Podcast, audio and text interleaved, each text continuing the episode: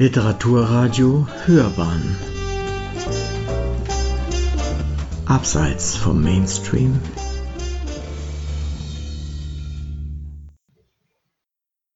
Ja, meine Damen und Herren, vor allem liebe Familie Ziesel.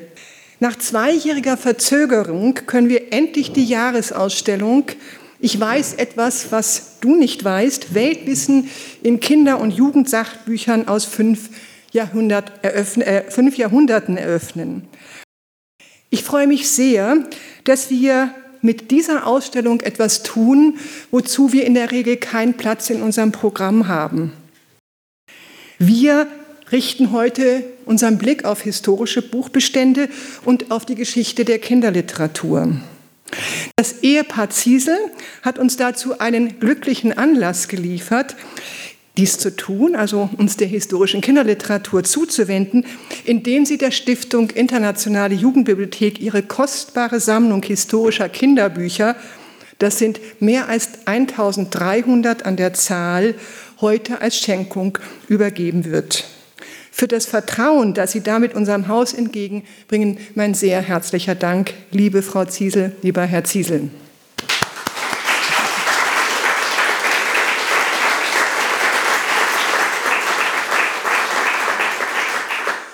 Etwa 10 Prozent unseres Buchbestandes sind historische Kinderbücher und Jugendbücher, vornehmlich aus dem 18. und 19. und frühen 20. Jahrhundert. Und wir verdanken fast alle diese historischen Buchbestände, Schenkungen von Privatpersonen, die zu den wichtigsten Partnern und Partnerinnen von Bibliotheken zählen und immer schon zählten. Herr Ziesels Schenkung, von der wir gleich noch mehr im Detail erfahren werden, ist für die Internationale Jugendbibliothek eine geradezu fantastische Bereicherung, weil er nach Seltenheit sammelte und es damit so gut wie keine Überschneidungen zu dem bestehenden Bestand gibt. Für die Ausstellung, die Sie im Anschluss an diese Veranstaltung drüben in der Schatzkammer sehen werden, wurde eine kleine Auswahl von Sach- und Realienbüchern getroffen, die in reizvoller Korrespondenz mit aktuellen Kindersachbüchern davon erzählen, wie Erwachsene Kindern die Welt erklären und was, davon, was von der Welt sie ihnen zeigen, was sie als wissenswert an die nachfolgende Generation weitergeben wollen. Und Sie werden sehen, es sind oft fast buchhalterische Bestandsaufnahmen, mit denen die dingliche Welt in lexikalischen, additiven Verfahren beschrieben wird. Die Kinder sollen die Welt in ihrer biologischen und anthropologischen Vielfalt, in ihrer technischen Fortschrittlichkeit und in ihrer kulturellen Buntheit kennenlernen. Das war vor 300 Jahren nicht sehr viel anders als heute. Letztlich haben sich auch die Erzählstrategien wenig geändert. Es sind Welterkundungen anhand von Fakten und Objekten. Wir haben dieses Prinzip deshalb in der Ausstellung verstärkt, indem wir den Abbildungen in den Büchern echte Objekte und Realien zur Seite gestellt haben. Das ist eine gewissermaßen spielerische Interpretation des ja, Sammelsuriums in einer Wunderkammer. Beim Gang durch die Ausstellung werden Sie die Gegenwart besser durch die Vergangenheit verstehen. Denn der vergleichende Blick beim Betrachten der historischen Bücher ist unausweichlich. Das betrifft insbesondere das Menschenbild, das sich gewandelt hat. Deswegen eignet sich diese Ausstellung auch besonders gut für eine engagierte Vermittlungsarbeit. Dies scheint mir mit Blick auf eine geschichtsvergessene Zeit, in der man sich die Welt gerne malt, wie sie einem gefällt, absolut sinnvoll und notwendig zu sein. Am Ende möchte ich Danke sagen. Danke an allen, die diese Ausstellung ermöglicht haben. Das ist natürlich in erster Linie und an erster Stelle das Ehepaar Werner und Gertrud Ziesel. Man muss einfach fasziniert sein von der Begeisterung, die Sie, lieber Herr Ziesel, für jedes einzelne Buch mitbringen. Wenn, mit, wenn man mit Ihnen im Gespräch ist, hören Sie nicht auf, das sind Ihre Kinder, Ihre Schätze. Ich danke aber auch Jutta Reusch, der Kuratorin, die heute leider krankheitsbedingt nicht dabei sein wird und deren Einführung dankenswerterweise meine Kollegin Claudia Söffer, Söffner vortragen wird. Außerdem den Grafikern und Restaurator, der Restaurateur und Restauratorin, Entschuldigung, Frau Kreis, die für die Präsentation der historischen Bücher für eine sehr behutsame verantwortlich zeichnet. Weiterhin danke ich Ihnen, Frau Dr. Barbara Morken, die Sie gleich mit Herrn Ziesel ins Gespräch gehen werden. Übrigens, ich werde Sie gleich noch kurz vorstellen, ebenfalls eine sehr bekannte Sammlerin von historischen Kinderbüchern und natürlich auch Julia Cortes für die Lesung der Texte. Und last but not least danke ich für Ihr Interesse. Und nun wünsche ich Ihnen einen anregenden Abend.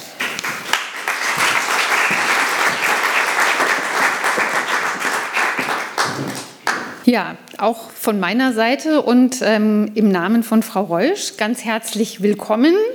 Liebe Familie Ziesel, liebe Frau Dr. Murken, liebe Freundinnen und Freunde der Internationalen Jugendbibliothek, ähm, meine Damen und Herren. Mein Name ist Claudia Söffner. Ich bin hier in der IJB die Spezialistin für englischsprachige Kinder- und Jugendliteratur und habe heute das Vergnügen, ähm, Ihnen die Einführung zur Ausstellung von Frau Reusch vorzutragen, nachdem diese, wie Sie schon gehört haben, leider krankheitsbedingt nicht dabei sein kann. Und dann lege ich auch gleich mal los. Frau Reusch schreibt, vor mehr als vier Jahren, Anfang Mai 2018, waren Frau Rabe und ich zu Gast beim Ehepaar Ziesel.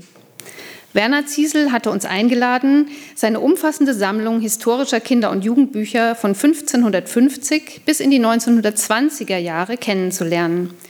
Wir bewunderten die ausgewählten Kleinode verschiedenster Gattungen wie ABC-Bücher, Beschäftigungsbücher, Bilderbücher, Fabeln, Sagen, Volksbücher, Kindergedichte, Reise- und Abenteuerbücher, Erzählungen, moralische und religiöse Unterweisungen, Sachbücher oder sogenannte Realienbücher, Schulbücher, Kinderzeitschriften und die Werke von Franz von Potschi. Viele von ihnen sind mit feinen Drucken und Kolorierungen illustriert. Dabei fielen uns besonders illustrierte Sachbücher zu Natur, Kultur, Handwerken und Gewerben auf. Und es entstand eine erste Idee zu einer Ausstellung illustrierter Sachbücher aus der Sammlung von Werner Ziesel. In einem nächsten Schritt übergab Herr Ziesel seine bibliophil kostbare Sammlung der Stiftung Internationale Jugendbibliothek als Depositum. Und eigentlich sollte Anfang 2020 die Sachbuchausstellung mit Büchern daraus eröffnet werden. Wie Sie alle sich vorstellen können, es kam eine zweijährige pandemische Zwangspause dazwischen. Und nun freue ich mich umso mehr, dass wir diese Ausstellung endlich eröffnen und zeigen können. Ganz besonders erfreulich ist, dass wir die Ausstellungseröffnung mit einem für unser Haus besonders schönen Ereignis feiern können. Herr Ziesel und seine Frau haben sich nämlich entschieden, das Depositum heute in eine großzügige Schenkung umzuwandeln. Dafür sagen wir Ihnen nochmal ganz herzlichen Dank.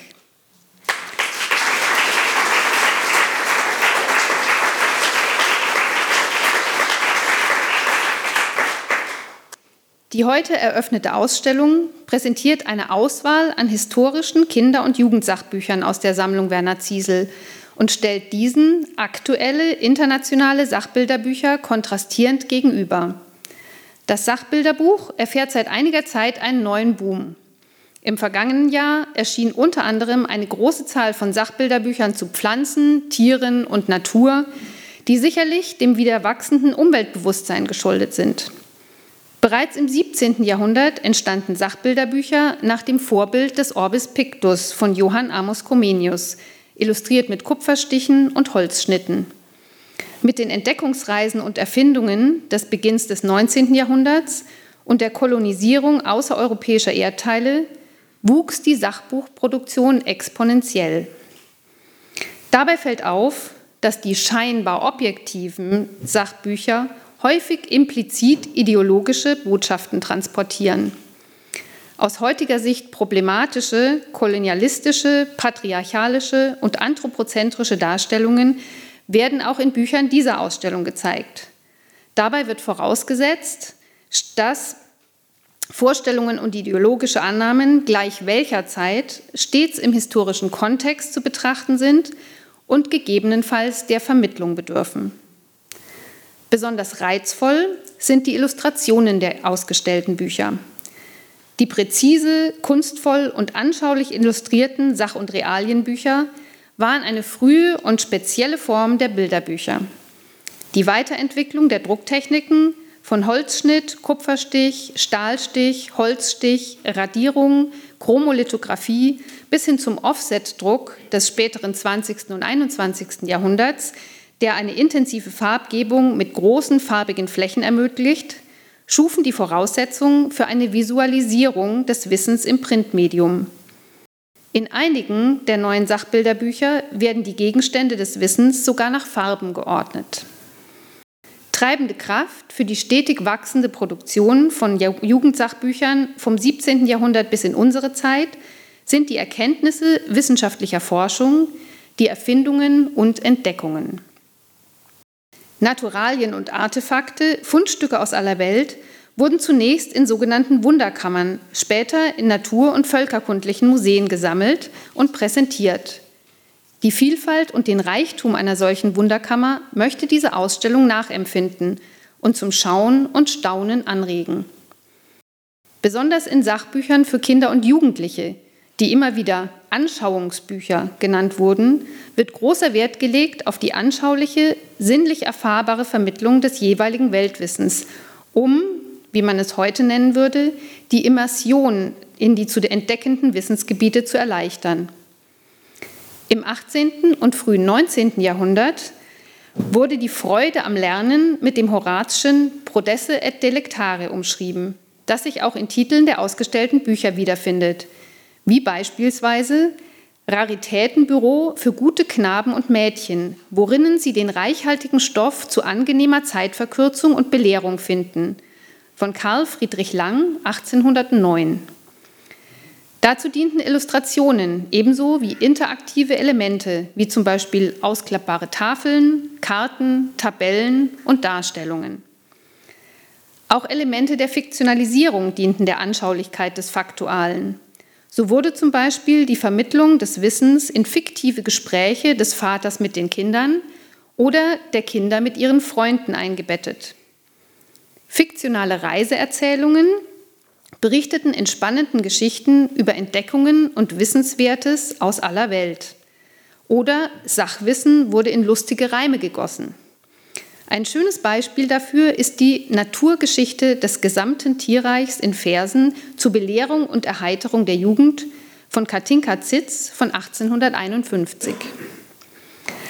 Auch von den aktuell erscheinenden Sachbilderbüchern werden, solche fiktionalen Erzählformen wieder aufgenommen oder weiterentwickelt. Innovative und experimentierfreudige Illustrationen und Texte erzählen Geschichten, die über die reinen Sachinformationen hinausgehen. Beispielsweise werden Illustrationen wieder gemalt, gezeichnet oder kollagiert, trotz der technischen Möglichkeiten, exakte schematische, grafische oder fotografische Darstellungen wiederzugeben. Auch unsere Ausstellung folgt der Idee der Anschaulichkeit, der Wunderkammer, in der die Betrachtenden sich die Welt und das Weltwissen durch Anschauung aneignen. Lernen und genaues Hinschauen, Schule des Sehens, Lust des Schauens und visuell-ästhetische Eindrücke gehören eng zusammen. Natürlich kann hier die Vielfalt der Erscheinungsformen der Kinder- und Jugendsachbücher durch die Jahrhunderte nur angedeutet werden. Im Anschluss an die Vernissage können Sie sich gerne in der Ausstellung selbst ein Bild davon machen. Herzlicher Dank geht nun nochmal an Werner Ziesel dafür, dass Sie sich die Zeit nehmen, im Gespräch mit Barbara Murken sich und ihre Sammlung vorzustellen. Herzlichen Dank an Frau Dr. Murken, dass Sie das Gespräch führen. Ebenso herzlichen Dank an Julia Cortes, dass Sie aus ihrer Auswahl originaler Texte aus Sachbüchern der Sammlung Ziesel lesen werden. Und last but not least, ein herzliches Dankeschön an Cosima Querner am Cello und Per Bohn an der Violine für die wunderschöne Musik, die wir heute Abend genießen dürfen. Soweit Frau Reuschs einleitende Worte zur Ausstellung. Vielen Dank für Ihre Aufmerksamkeit.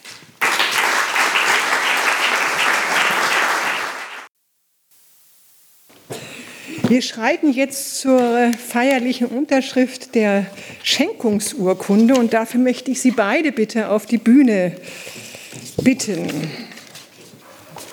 Ich sage, nehmen wir das kurz in die Hand. Sie kommen zwischen. Nicht wahr? Geht's? Ja. So?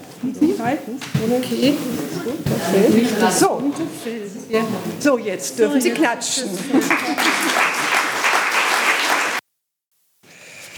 Ja, und damit kommen wir jetzt zu dem Expertengespräch, auf das ich mich schon sehr freue. Herrn Ziesel müssen Sie nicht mehr vorstellen. Der wird gleich erzählen, wann er begonnen hat zu sammeln und nach welchen Kriterien er sammelt und vielleicht auch eine, äh, das, das eine oder andere Lieblingsbuch vorstellen. Aber ich möchte gerne Frau Dr. Barbara Murken Ihnen noch kurz bekannt machen. Viele von Ihnen werden sie kennen. Sie ist studierte und promovierte Medizinerin, hat 1987 ähm, eine Niederlassung mit eigener Praxis als Fachärztin für psychotherapeutische Medizin ähm, aufgebaut, ist verheiratet, hat vier Kinder, aber für uns ist sie deswegen so besonders, weil sie eine Kinderbuchsammlerin ist, also eine jener ähm, Sammlerpersönlichkeiten, die so wichtig für Bibliotheken sind und uns auch. Wir haben da schon profitiert ähm, von kostbaren Sammlungen, die sie uns ähm, geschenkt hat. Der Schwerpunkt ihrer Sammlung ist das frühe 20. Jahrhundert. Sie hat auch verschiedene Arbeiten dazu verfasst, auch hier schon Vorträge. Ich sage nur Paul Alvarez, Eduard Bäumer. Sie hat hier über Lou äh, Schäper-Berkenkamp gesprochen und Tom Seidmann, Freud und so weiter. Also sie hat ein vielfältiges Wissen und ist deswegen wunderbar geeignet, dieses Gespräch zu führen. Und für dieses Engagement für die historische Kinderliteratur und überhaupt für die Kinderliteratur ist sie 2017 mit dem Volkacher Thaler der ähm, Deutschen Akademie für Kinder- und Jugendliteratur in Volkach ausgezeichnet worden. Liebe Frau Murken, herzlichen Dank, dass Sie dieses Gespräch führen heute Abend. Ähm, wir alle freuen uns darauf. Vielen Dank. Guten Tag, meine Damen und Herren. Vielen Dank, Frau Dr. Rabe, für die freundliche Einführung. Ich freue mich auch, hier nach einer gewissen Corona- und sonstigen Pause wieder mal mit einem interessanten Menschen hier auf dem Podium sitzen zu können, will aber sofort eben auf überleiten auf die wahre Hauptperson dieses Abends, den Sammler und Gestalter dieser fabelhaften Kinderbuchsammlung, Herrn Werner Ziesel. Wir haben uns ja alle hier heute eingefunden zur Vernissage der Präsentation ausgewählter Bilderbücher in, aus dieser vorbildlichen und vorzüglichen Sammlung von Werner Ziesel. Und die Internationale Jugendbibliothek München darf sich glücklich preisen, eine so kostbare und differenzierte Sammlung in ihrem Bestand aufnehmen zu können. Hierzu herzlichen Glückwunsch. Die Ausstellung steht ja unter dem Zitat ich weiß etwas, was du nicht weißt. Und dieser Satz spielt ja auf eine der vielen Intentionen der historischen und auch zeitgenössischen Jugendsachbüchern an, nämlich das Weltwissen seiner Leser, besonders der Kinder und Jugendlichen, zu auszubreiten und zu mehren. Und damit darf ich mich direkt an Sie, Herrn Ziesel, wenden. Ich zitiere hier aus Ihrem Vorwort des Sammlers im ansprechenden Katalog ihrer Sammlung, zu dem der hier anwesende Freund Andreas Bode die jeweils einführenden Texte zu den verschiedenen Sammlungsbereichen in einer wunderbar didaktischen Manier verfasst hat. Sie, Herr Ziesel, vermerkten 2009 im Katalog, wenn das Sammeln von Kinder- und Jugendbüchern zur Leidenschaft wird, dann ist es Zeit, sich zu hinterfragen, was man damit erreichen will. Das führt zu meiner ersten Frage. Was wollten Sie erreichen, beziehungsweise welcher Anreiz, welche Motivation führte zum Aufbau Ihrer Sammlung? Es war ein reiner Zufall und zwar meine Mutter schenkte mir damals zwei Andachtsbüchchen und ich dachte, das ist aber was Schönes und ging dann in Ulm in ein Antiquariat und wollte schauen, ob es so etwas Ähnliches gibt. Und da entdeckte ich ein Märchenbuch, Volksmärchen der Deutschen. Dann dachte ich, das ist auch ein schönes Sammelgebiet. Und neben dem Sammeln von Gebetsbüchern, äh, seltenen Gebetsbücher, wurde die Sammlung sozusagen immer größer, weil es war faszinierend für mich und so weiter, die ersten äh, Bücher zu sehen, wie fein die koloriert waren, wie die Bucheinbände waren, wie äh, grundsätzlich die Illustrationstechnik war. Und ich selber, ich muss im Gegensatz zu Frau Dr. Morgen natürlich bekennen, ich bin wirklich, sagen wir, ein Sammler und ein Jäger und kein Wissenschaftler. Ich kenne meine Bücher, wenn ich das vermessen sagen würde, nur zwei Prozent. Ich dachte immer, später schaust du mal nach und so weiter und arbeitest an den Büchern.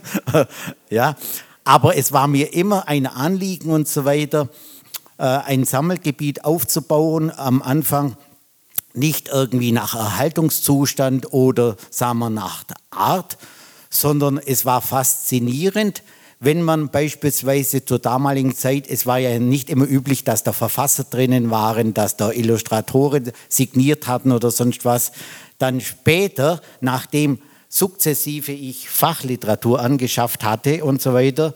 Das ist ja, sagen wir, auch im Laufe der Jahrzehnte ist ja die Fachliteratur bedeutend, sagen wir, gestiegen, dass man dann erkannt hat und so weiter, wie teilweise diese Bücher selten sind.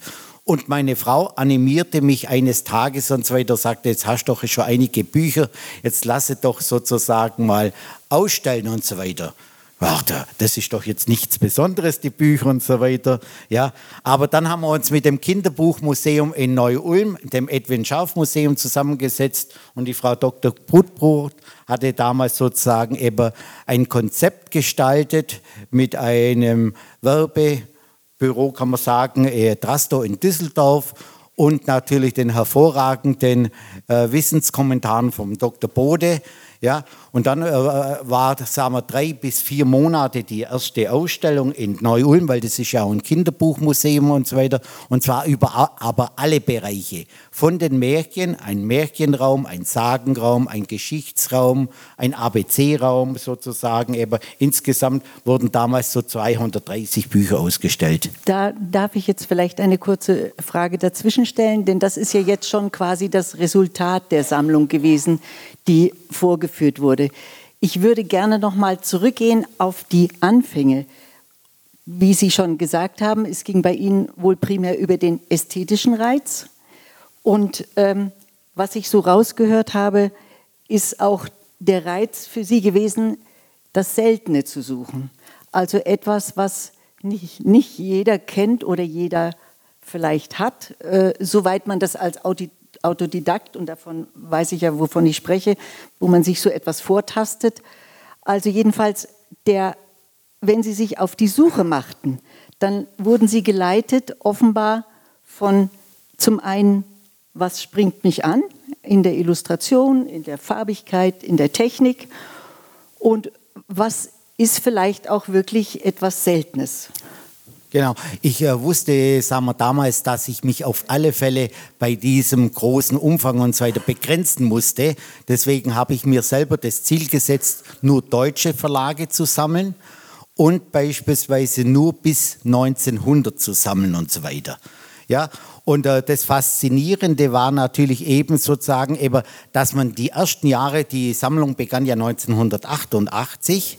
Ja. Das ist ein wichtiger Zeitpunkt die, diese Dauer der Sammlung, Sammeltätigkeit auch nochmal zu umreißen. 1988, das sind ja jetzt, wenn ich recht rechne, drei Jahrzehnte, die damals noch möglich machten, dass man beim Suchen und Stöbern auch kaufbare Objekte fand. Ja, das ist also der Grund und so weiter, weil wie gesagt, äh, das ist nicht immer der große Geldbeutel, wenn man was Seltenes und was Besonderes entdeckt. Manchmal stammt es ja aus Haushaltsauflösungen und so weiter. Genau. Ja, und die Antiquariate und so weiter, äh, die äh, verkaufen ja dann sozusagen erst oder kaufen erstmal diese Bücher ein, machen ihren Aufschlag und so weiter. Und die sind ja oft nicht die Fachleute, außer das ist jetzt ein Max und Moritz oder äh, sagen wir ein Strubelpeter in der Erstausgabe habe, dann wissen die schon, dass es was Besonderes ist. Aber, Aber den so, gibt es ja nicht mehr auf ja, dem Markt. Genau, ja. Und äh, deswegen sozusagen eben äh, war ich in den ersten Jahren in Antiquariaten. Ich war nie auf einem Flohmarkt, weil ich wusste und so weiter, Bücher und so weiter, die können teilweise aus Sammlungen, äh, aus Bibliotheken entwendet worden sein und können dann eben sozusagen verkauft werden. Gut, also das, erstmal, das war wichtig, dass das seriöse Antiquariate waren und in den letzten 20 Jahren habe ich nur über eine Plattform gekauft, wo alle Antiquariate in Europa angeschlossen sind und so weiter, wo jedes andere Antiquariat sieht, wer was verkauft, zu welchem Preis. Ja. Gut. Aber auch da ist der nach der Seltenheit gesucht und so weiter und dann abgeglichen mit dem KVK. Katalog, wo die Museen ihre Bücher drin haben. Und wenn das dann vier oder fünfmal vorgekommen ist, dann habe ich es gar nicht gekauft. Oh ja, also das ist ein, ein Prinzip, was sehr bewundernswert ist, dass man dem dann auch widerstehen kann, weil man sagt, nein, ich suche doch das äh, seltenere Objekt. Ähm, wenn Sie gesammelt haben, haben Sie sich mit Museen bzw. anderen Sammlern ausgetauscht oder haben Sie zum Beispiel Kontakte zu Institutionen wie die Jugendbibliothek gesucht, um sich irgendwo äh, Wissen oder äh, Informationen zu verschaffen? Oder sind Sie tatsächlich immer autodidaktisch vorgegangen, indem Sie sich einfach mit der Sekundärliteratur kundig gemacht haben zu dem Buch, was Sie erwerben wollten oder erworben haben. So ist es und so weiter. Und äh, sagen wir, ich hatte das Glück natürlich, sagen wir, durch meine berufliche Tätigkeit, äh, dass ich sozusagen eben einen hervorragenden Programmierer bei uns in der Firma hatte, der Chef von unserer IT-Abteilung, der ist hier und der hat uns eine Software entwickelt, damals äh, als Datenbank, wo wir unsere Bücher komplett digitalisiert haben und so weiter, also erfasst. Und ich kann jetzt da natürlich nach allen Kriterien suchen, wie viel Pochi-Bücher habe in welchem Ausgabejahr, welche Kategorie und so weiter alles. Und die einzelnen Bilder und so weiter, die Titelblätter, die Einbände, die sind alle sozusagen digitalisiert. Wunderbar. Sie ging also auch von dem Prinzip aus, Pochi ist zum Beispiel einer, der mich interessiert, der anspricht. Von dem will ich möglichst viel sammeln. So ist es. Genau, das ist richtig und weiter. Und natürlich auch, was mich immer fasziniert hat, das sind die Kinder- und Jugendzeitschriften gewesen. Weil in den Kinder- und Jugendzeitschriften oder auch in anderen Kinderbüchern und so weiter, die waren damals so tagaktuell. Ich möchte bloß das Beispiel nennen, Berliner Wochenblatt und so weiter von 1832. Da ist bereits, sagen wir, die Eisenbahn zwischen Liverpool und Manchester abgebildet worden. Die ist eingeweiht worden im September 1830. Und die ist in diese Kinderzeitschrift komplett abgebildet und dieser Tag beschrieben worden, also bereits 15 Monate später. Ja? Das heißt, es hat Sie auch das Wissen, was da vermittelt wurde, genauso fasziniert und angesprochen. Und auch das kann ich ja bestätigen als Sammler. Man lernt mit dem, was Kinder didaktisch oder äh, gekonnt unterbreitet wird, lernt man ja selber sehr viel neu und mit und um auch. Also ich habe manches einfach mit einem Aha-Erlebnis aus Jugend- oder naturwissenschaftlichen Büchern gelernt.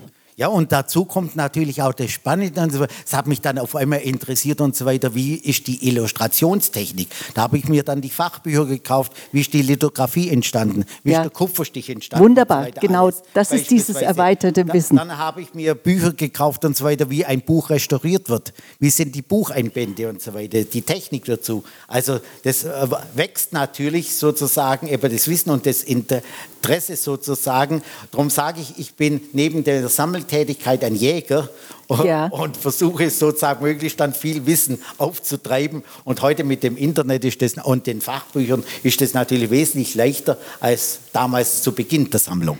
Ja, also dann äh, erlebe ich da auch eine Gemeinsamkeit. Durch das Sammeln legt sich ein roter Faden fast von selbst, indem eben ein Objekt über die Technik, über die Illustration über den Künstler, über den Schriftsteller äh, neugierig macht und aufmerksam macht und den Blick schärft, wenn wieder etwas Vergleichendes von derselben Epoche auftaucht. Und das Faszinierende ist natürlich auch in diesen Kindern- und Jugendbüchern und so weiter, einmal die Farben, wie sich die über Jahrhunderte erhalten haben. Ja. Und es waren damals bedeutend erste Künstler, also Ja. sozusagen, ich weiß bloß nicht, ob man den richtig ausspricht, der Kodowicki, das war ja Wunderbar. Europastar als Kupferstecher, der hat sich nicht gescheut, in diesen Kinderbüchern sozusagen eben seine Kupferstiche zu präsentieren und so weiter. Und von der Qualität kann man sich wirklich bei der Ausstellung überzeugen. Ich kann nur sagen, gehen Sie hin. Sie ist wirklich, Frau Reusch hat mich vorweg durchgeführt. Es ist eine kleine, aber ungemein feine Auswahl Ihrer Sammlung, die korrespondiert zu wunderbaren, hochattraktiven, modernen Bilderbüchern. Und die Farben bei diesen ähm, Sach- und Naturkundebüchern, das ist, als wären sie gestern Ja, gemalt. handkoloriert worden. Also unglaublich. Und äh, das ist auch das Kinderbuch. Das waren natürlich oft so kostbare Kinderbücher, die die Kinder vermutlich doch nur unter Aufsicht betrachten konnten. Denn der Erhaltungszustand der Bücher, die ausgestellt sind, ist einfach phänomenal. Und die, die Kunst, die einen anspringt, ist großartig. Aber da muss ich sagen, wir noch eins dazu sagen. Ich war damals bei der ersten Ausstellung, wo ich dachte, oh, Mensch, die Bücher, die äh, sagen wir, eine Buchausstellung ist ja mit Schwierigste, was man überhaupt ausstellen kann und so weiter. Ja, äh, da brauchen Sie immer normalerweise einen guten Buchrestaurator, der diese Bücher sozusagen dann aufbereitet und Ja. so weiter. Und da habe ich dann auch ein paar Bücher hingegeben und gesagt, der soll noch ein bisschen was draus machen und so weiter. Und der sagte mir, weil er viel für die Staatsbibliothek in München macht und so weiter, Ja. Herr Ziesel, Sie brauchen keine Angst haben und so weiter. Die, der, der, der Charakter des Buches, der ist heute wichtig. Da dürfen ruhig Bleistiftkritzel drin sein, da dürfen die Fingerflecken drin sein. Heute wird ein Buch nicht mehr so restauriert, dass es wie neu aussieht und so weiter. Wenn es einen Charakter hat und so weiter, dann ist es auch von den Kindern damals sozusagen gelesen worden. Genau, das ist äh, ganz im Gegenteil. Mein Mann, der viele Jahre Medaillen gesammelt hat, hat gesagt, das Schlimmste ist, wenn ein Sammler dann anfängt, die Medaille zu putzen. Dann ist sie quasi entwertet. Und so ist das eben auch. Da hat man auch viel dazugelernt. Auch in den frühen Jahren meiner Sammlung habe ich manches Buch restaurieren lassen, was ich dann 20 Jahre später gedacht habe, oh, hättest du vielleicht doch ähm, anders lassen sollen. Ich würde sagen, wir sind ziemlich äh, am Schluss unserer Zeit. Ich würde gern noch auf ein Buch aus Ihrer Sammlung äh, kommen, und zwar Der Froschmäuseler. Das aus äh, ein ganz frühes äh, Kinderbuch. Die Erstausgabe stammt von 1595. Ihre Ausgabe, ich habe jetzt nur die Katalognummer, da ist einige Jahre später. Und da würde ich gerne noch ein paar Worte dazu sagen, aber erst mal fragen, haben Sie eine Erinnerung, wann Sie dieses Buch erworben haben? Haben Sie gewusst, was Sie da erwerben? Das muss ungefähr 2008 gewesen sein. Oh ja, da Ja. hatten Sie schon viel Sammlererfahrung. Ja, weil sagen wir, äh, das geht ja, in, äh, wenn ich das richtig weiß, und zwar das ist ja im Fabelbereich Genau, sozusagen. Ja, und da sagen wir, und Fabeln sind ja auch faszinierend und so weiter. Ja, die Und- Vergleiche sozusagen. vermitteln immer eine Botschaft. Und dieser Froschmäuseler ist eben ein pazifistisches Lehrstück einer epischen Tierdichtung gegen den Krieg. Es beinhaltet unter anderem die sogenannte Querula Pazis, die Klage des Friedens von Erasmus von Rotterdam und hat eine, enthält eine eindringliche Rede gegen den Krieg mit Zitaten wie ein Krieg, das wird selten oder nimmer gut. Und ein Krieg, das wollen nur die Oberen und nie das Volk. Und dieses Buch besitzt eben eine neue dramatische Aktualität. Und damit möchte ich mit dieser Klage unsere heutige Podiumsdiskussion abschließen und bedanke mich bei Ihnen. Genau, vielen Dank.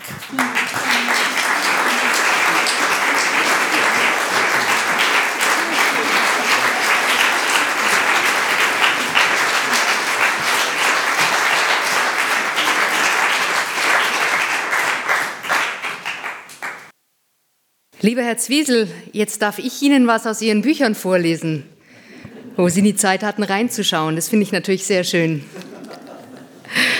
Guten Abend, ich freue mich, dass ich eingeladen wurde, eine äh, kleine Auswahl zu treffen, aus einer Auswahl natürlich. Ähm, ich habe gehört, das älteste Buch in der Ausstellung ist von 1671. Das älteste Buch Ihrer Sammlung ist von 1550. Das ist wirklich beachtlich. Ich habe jetzt meinen ältester Text, ich habe mich entschieden, chronologisch vorzugehen und den ältesten Text aus dem Jahr 1751 zu nehmen. Ich habe eine kleine ähm, Zusammenstellung gemacht, die abwechslungsreich und kurz sein soll. Schauplatz der Natur oder Unterredungen von der Beschaffenheit und den Absichten der natürlichen Dinge, wodurch die Jugend zu weiteren Nachforschen aufgemuntert und auf richtige Begriffe von der Allmacht und Weisheit Gottes geführt wird. Zweiter Teil, welcher die Fruchtbarkeit der Erde betrachtet. Sie hören einen kurzen Ausschnitt aus der 19 Seiten langen Vorrede. Wiewohl die Sprache das vornehmste Mittel ist, wodurch die Menschen einander ihre Gedanken eröffnen, so verstehen sie einander doch auch vermittelst mancherlei anderer Zeichen.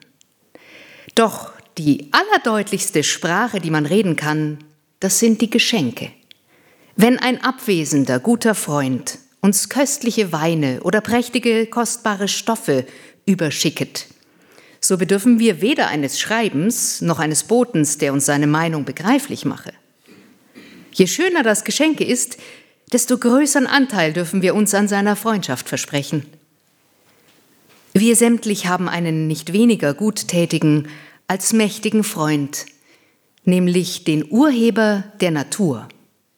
Er scheinet abwesend zu sein, aber er gedenket ohne Unterlass an uns, weil er uns ohne Unterlass Gutes erzeiget. Er eröffnet uns seine Meinung durch eine unaussprechliche Menge Geschenke, welche den ganzen Erdkreis erfüllen und bloß vor uns bestimmt sind, weil sonst niemand da ist, der sie genießen und bewundern könnte als wir. Dieses ist seine Weise, mit welcher er uns sein gnädiges Wohlwollen ohne Unterlass zu verstehen gibet. Da dieses eine deutliche und bis zum Herzen dringende Sprache ist, so wäre es eine unbegreifliche Dummheit, wenn wir sie nicht verstehen und darauf antworten wollten. Man findet also dasjenige nicht in unserem Buche, was man eine gottselige Beredsamkeit und die Ausschüttung eines dankbaren Herzens zu nennen pfleget Unsere Absicht geht vielmehr dahin, jungen Leuten einen Begriff von demjenigen beizubringen, was sie täglich empfangen, als sie zu lehren, wie sie dafür danken sollen. Man hat schon ein Großes gewonnen, wenn man sie von der sorgfältigen Liebe Gottes gegen sie überzeuget und ihrem Herzen die ersten Beweggründe einer Gegenliebe einpflanzet, welche die Billigkeit erfordert. Das Übrige wird ihnen der allerbeste Lehrmeister, nämlich ihr eigen Herz selbst lehren. Nun, aus dem Jahr 1804 stammt das Lesebuch für die Jugend über meteorologische Erscheinungen und andere Gegenstände der Natur nach alphabetischer Ordnung und, wie so viele ihrer Bücher, mit Kupfern, Kupfertafeln, Kupferabbildungen. Aus dem ebenfalls länglichen Vorwort. Es ist zwar wohl bekannt, dass zur gründlichen Erlernung der Naturlehre die höhere Mathematik gehöre. Allein, da dieses Büchlein kein mathematischer Vortrag der Physik sein soll und für die, die nicht studieren wollen, auch nicht nötig ist, so wird man es nicht übel nehmen, von diesem nichts zu erwähnen und ihn wegzulassen. Der Hauptendzweck dieses Handbüchleins ist, Sachen darinnen vorzutragen, die jedes Kind schaffen und die man ihm leicht erklären kann. Die Kupfer werden ihnen einen angenehmen Anblick gewähren und Lust und Sinnlichkeit befriedigen und also dieses Büchlein ihnen doppelt wert machen. Dann kommt das Inhaltsverzeichnis, Inhalt der natürlichen Gegenstände. Das ist nach den Lettern des Alphabets in Kapitel eingeteilt, also A, Abend- und Morgenröte, B, Blitz, C, Kometen, D Donner und so weiter, bis W Wasser, ein Element, und Z Zenit. Daraus das erste Kapitel A Abend und Morgenröte. Ihr werdet, liebe Kinder, des Morgens oder des Abends vor Sonnenaufgang oder abends beim Sonnenniedergang ein gewisses feuriges Rot erblicken. Dieses nennt man eine Morgen- und eine Abendröte, Eine Morgenröte, wann ihr sie frühe, eine Abendröte, wann ihr sie abends sehet. Diese Morgen- oder Abendröte entsteht aus Wasserdünsten und Regentropfen, wenn nämlich die Sonnenstrahlen an der Fläche der Erde unter dem Morgenhorizont herauf und des Abends unter dem Abendhorizonte zurück in die Dünste der Luft fahren, da dann die undurchsichtigen Dunstteile von ihren auffallenden Strahlen bloß die roten in die Wolken wieder zurückwerfen. Je weiter und je höher sich die Dünste über den Horizont erstrecken, desto weiter breitet sich die Morgen- und Abendröte aus. Und je dichter die Dünste sind, desto lebhafter ist die Röte. Da aber die Morgenröte vor dem Aufgange der Sonne erscheinet, wenn des Nachts viel Dünste in die Höhe gestiegen sind, in welchen sich die nachkommenden Sonnenstrahlen brechen, so pflegt gemeiniglich Regenwetter zu erfolgen. Und weil bei der Abendröte die Dünste durch den Tau der Luft herabfallen und mit ihn reinigen, so pflegt daher die Abendröte meistens trockenes Wetter anzudeuten. So verkündigt der weise Schöpfer seine Gnade und Güte in den Werken der Natur. Lernet uns seine Allmacht und Weisheit erkennen und ihn zu verehren und anzubeten. Die kleinen Schmetterlingsfreunde, ein Weihnachtsgeschenk für Kinder, Leipzig 1806. Ob es gleich viel Vergnügen gewährt, an schönen Sommertagen in blumenreichen Gefilden auf den Schmetterlingsfang auszugehen und sich unter diesen bunten Bewohnern der Fluren und Haine herumzutreiben, so übertrifft doch die künstliche Erziehung der Schmetterlinge bei weitem jenes Vergnügen die Naturtriebe der Raupe zu beobachten, den Äußerungen ihrer Kunsttriebe zuzusehen und hierbei die Natur in ihren geheimsten Wirkungen zu belauschen, ist gewiss für einen denkenden Menschen die anziehendste Unterhaltung. Wie groß erscheint der Schöpfer in diesen kleinen, oft verabscheuten Tieren? Wie väterlich hat er für die Erhaltung eines jeden gesorgt? Diesem hat er Werkzeuge zur Verteidigung gegen Feinde gegeben, einem anderen hat er, weil dasselbe diese Werkzeuge nicht besitzt, einen verborgenen Aufenthalt angewiesen. Ein drittes hat er mit einem solchen Gewand bekleidet, dass es von den Gegenständen, worauf dieses Geschöpf lebt, nicht leicht zu unterscheiden ist. Kurz, hier findet der Mensch Schönheit und Mannigfaltigkeit, Kunst mit Einfachheit verbunden. Überall trifft er in dieser kleinen Tierwelt Spuren der höchsten Weisheit. Stundenlang kann man bei der Betrachtung der Arbeiten sich verwandelnder Raupen verweilen, ohne die geringste Langeweile zu haben. Freilich wird derjenige, welcher die Zeit durch Kartenspiel und andere eitle Vergnügungen zu töten gewohnt ist, solche Beobachtungen für Tändelei halten. Dafür entbehrt er aber auch die reinsten Freuden, welche die Natur für gefühlvollere Menschen aufbewahrt. Aus dem Jahr 1813 stammt das Buch Der Himmel mit seinen Wundern und der Kalender mit seiner Deutung für Leser aus allen Ständen, besonders für die wissbegierige Jugend, überaus fasslich und verständlich vorgetragen von Karl Friedrich Hoffmann. Beständig und ununterbrochen wirkt in unserem Dunstkreise die elektrische Materie, die am auffallendsten und stärksten sich im Blitz beim Gewitter äußert.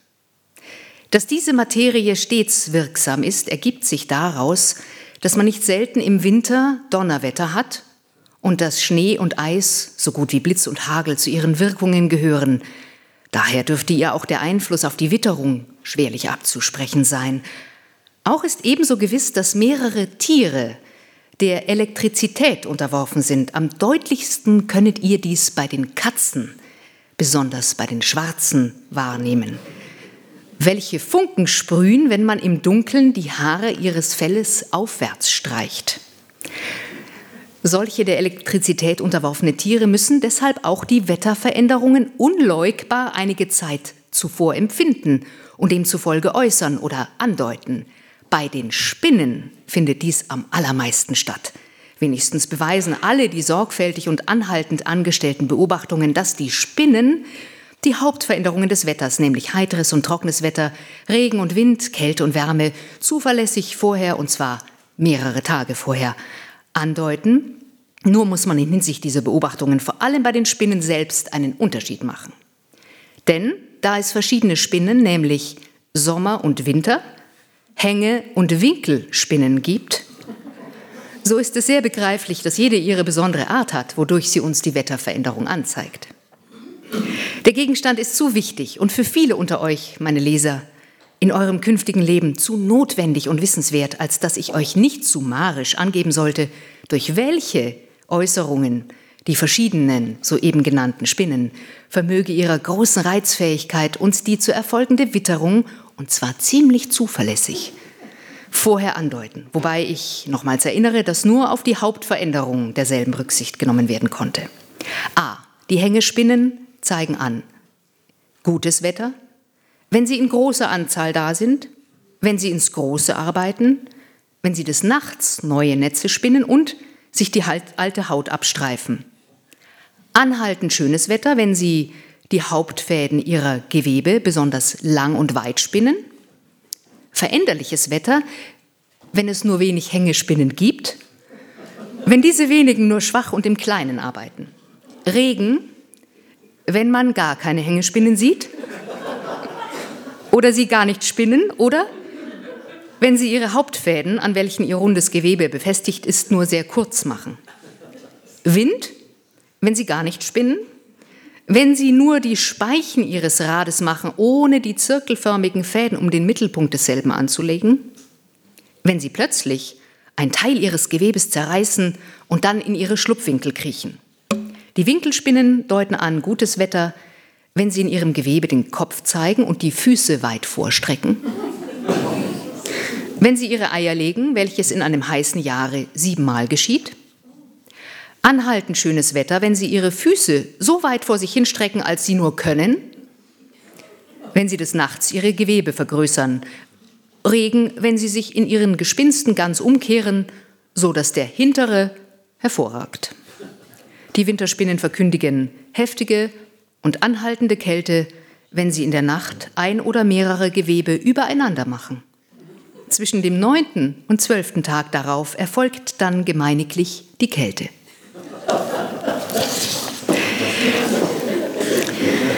Ein schöner, auch kurzer Abschnitt aus dem neuesten Bilderbuch zur Belehrung und Unterhaltung von 1848.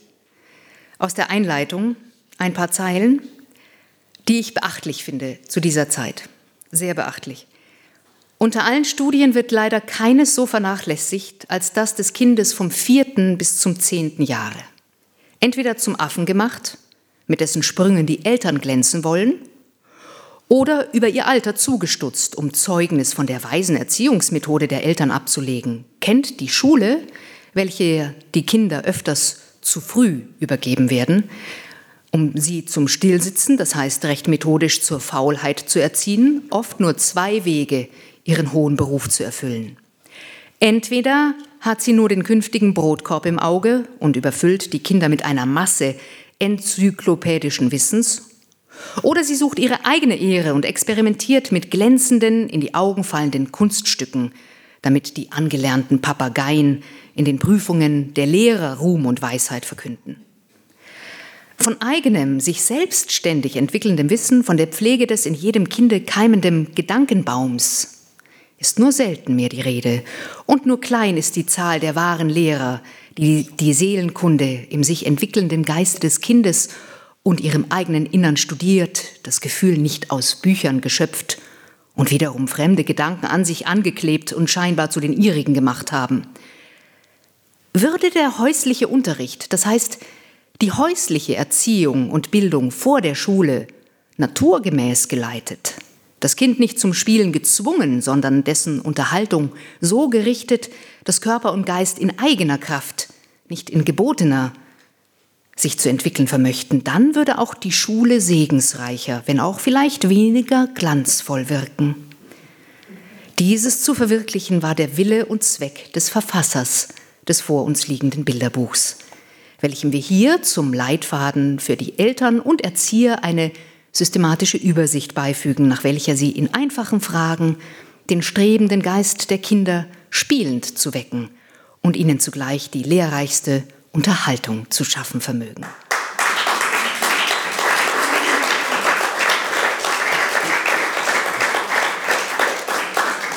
Und zu guter Letzt ein kurzer Ausschnitt aus dem im Vortrag von Jutta Reusch, den Claudia Söffner vorgetragen hat, schon bereits erwähnten wunderbaren Buch Die Naturgeschichte des gesamten Tierreichs in Versen zur Belehrung und Erheiterung der Jugend von Katinka Zitz aus dem Jahr 1854. Zwei kurze Abschnitte.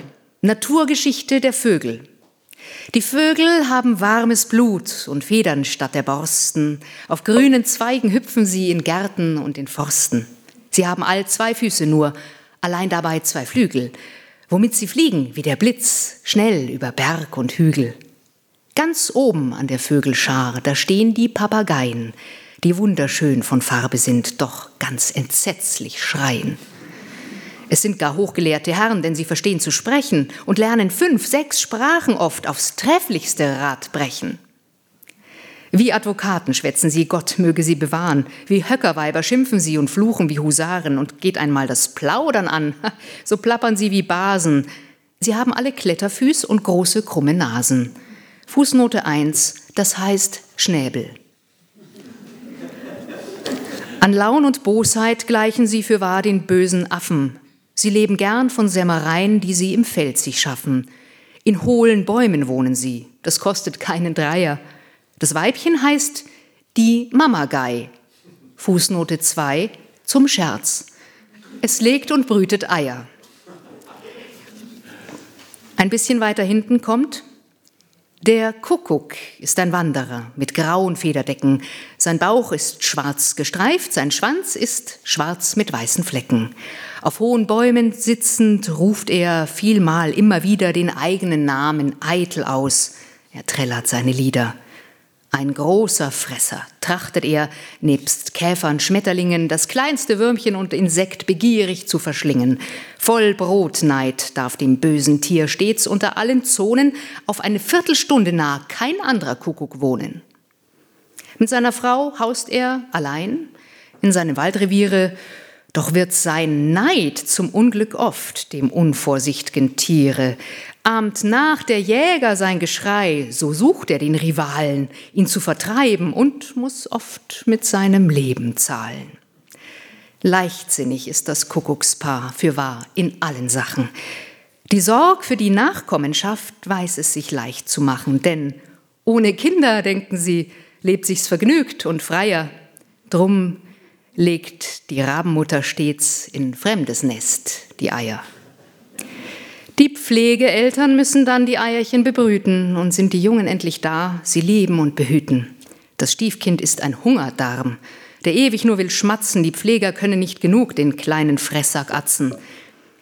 Er ist dabei so undankbar, so lieb und pflichtvergessen, dass alles den Geschwistern eher vorm Schnabel wegtut fressen.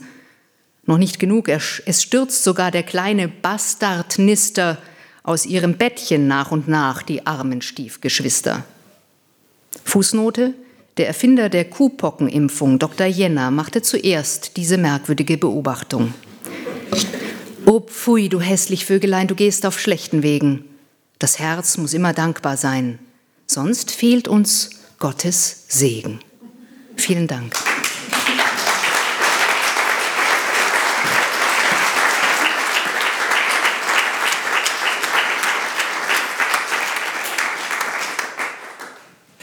Dir, Julia Cortes, herzlichen Dank für diese wunderbare Lesung der Texte, die uns alle die Bücher nochmal anders auch sprachlich anschaulich gemacht haben. Ich glaube tatsächlich, das ist die erste Ausstellung seit 2019, die wir hier begehen. Also ich bin ganz glücklich, dass Sie so zahlreich erschienen sind. Ich danke fürs Kommen und wünsche Ihnen noch einen sehr schönen Abend. Danke.